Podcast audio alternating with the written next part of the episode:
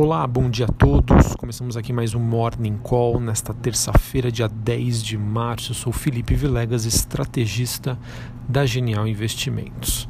Bom, após uma segunda-feira negra, né, na qual passamos por uma tempestade perfeita que juntou guerra dos preços do petróleo e coronavírus, hoje os mercados têm um dia de respiro, um dia de alívio, finalmente.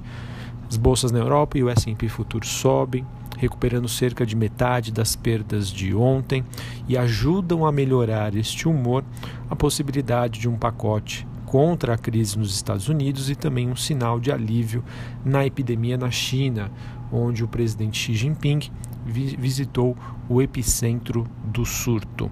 Ou seja, a possibilidade de uma atuação do que o mercado chama de policy makers, né?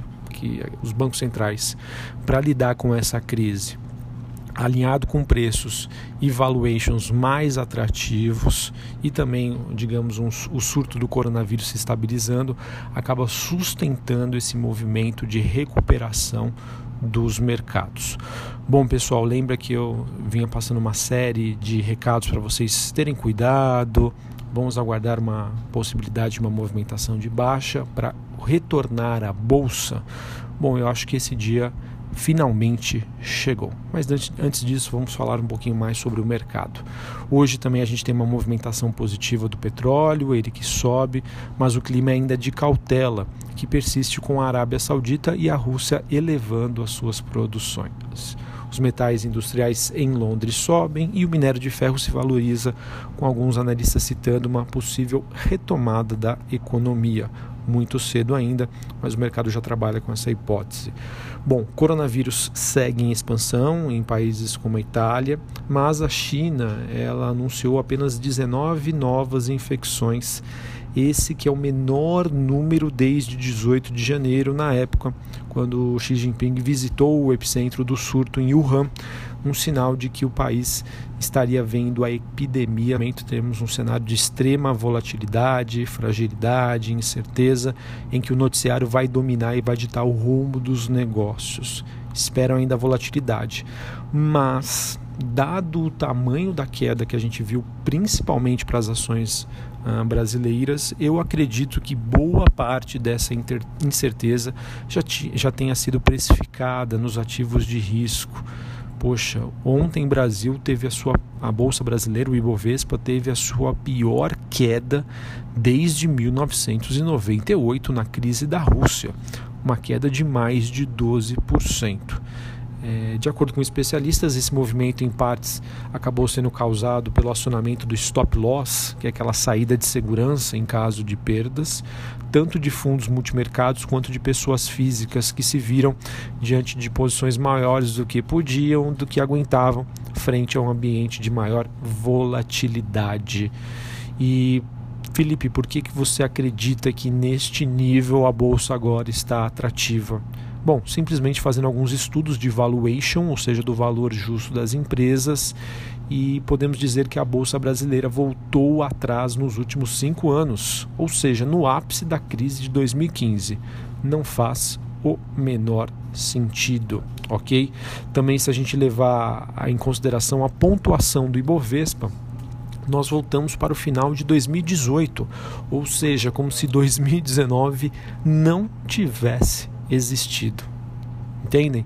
Então, novamente, é, eu acredito que sim, agora chegou uma boa hora para retornar aos poucos para a Bolsa Brasileira. ok? Para aqueles ativos de risco que você gosta, para aquelas ações bem bacanas que agora estão com um bom preço, com um desconto bastante interessante. Na média, se a gente for levar em consideração o Ibovespa, ele tem uma queda de em torno de 25% ante a sua máxima agora em 2020, ou seja, os preços estão com uns descontos bem atrativos, ok? Então é o momento da seleção, de saber escolher as melhores opções e aquelas empresas que você gosta, que tem visão de sócio. É o momento de retomar as compras, mas não estou dizendo aqui para vocês utilizarem todas as fichas, ok? Novamente, da sua reserva de disponibilidade, divida ela em três ou quatro partes e comece a utilizar a primeira parte para retornar ao mercado, ok? Bom, ainda sobre esse melhor momento do mercado, uh, de acordo com a opinião de alguns analistas, existe também a possibilidade de, de ocorrer uma TARP 2. Para quem não se lembra, a TARP ela acabava dando poderes ao Fed, o Banco Central Americano, e ao Tesouro Americano para estabilizar o mercado após a crise de 2008. É, essa TARP 2 então poderia dar poderes ao Fed para expandir o seu balanço para, além de títulos públicos, ele poderia comprar outros ativos é, que ele julgasse interessante. Porém, para isso é preciso uma articulação política, é, boa vontade, pois é necessário uma aprovação do Congresso americano. E, além disso, ainda existe a possibilidade de um anúncio de um pacote fiscal nos Estados Unidos.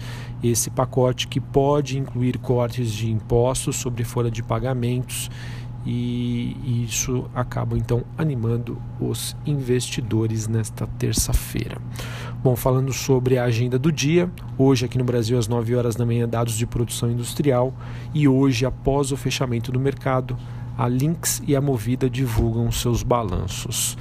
Banco Central deve fazer leilão à, à vista de até 2 bilhões de dólares. Isso deve acontecer entre as 9h10 e as 9h15. Esse anúncio vem após o diretor de política monetária do Banco Central, Bruno Serra, dizer ontem que o banco vai intervir no câmbio pelo tempo que for necessário. Para finalizar aqui falando sobre o noticiário corporativo, tivemos o conselho da Lynx aprovando uma recompra de até 8,1 milhões de ações ON, que correspondem a 4,28% do total de ações de emissão da companhia. Também tivemos a, o conselho da Telefônica Brasil propondo a conversão de ações preferenciais em ordinárias é, esse, esse pedido, é, essa proposta, na verdade, acaba acontecendo em consonância com a, a, proposta de membros do conselho da companhia que autorizaram a administração uh, da empresa a apresentar um pedido de anuência prévia perante a Anatel em relação a essa proposta de conversão, de acordo com o comunicado que foi feito pela Telefônica Brasil. De maneira simples, ela está pedindo uma conversão de ações preferenciais em ordinária. Bom, pessoal, acho que era isso que eu tinha para comentar com vocês dentro dos destaques corporativos. É, eu acho que a, o viés macro acaba ditando o rumo dos negócios neste momento. Sim, nós estamos no meio da temporada de balanços, mas ela acaba ficando em segundo ponto, perdão, em segundo plano. É, novamente, é, sei que o cenário ainda pode continuar volátil. Sei que ainda coisas podem acontecer que vão levar os investidores a ter uma postura mais conservadora, mas olhando para o tamanho da queda ontem da Bolsa Brasileira, para o nível que nós retornamos, tanto de nível de preços quanto de valuation, sim, estrategicamente, com visão de longo prazo, eu acabo enxergando um bom momento para a gente retomar as compras de ações, reforçando a nossa posição. Um abraço a todos, uma ótima terça-feira, boas compras e até a próxima. Valeu!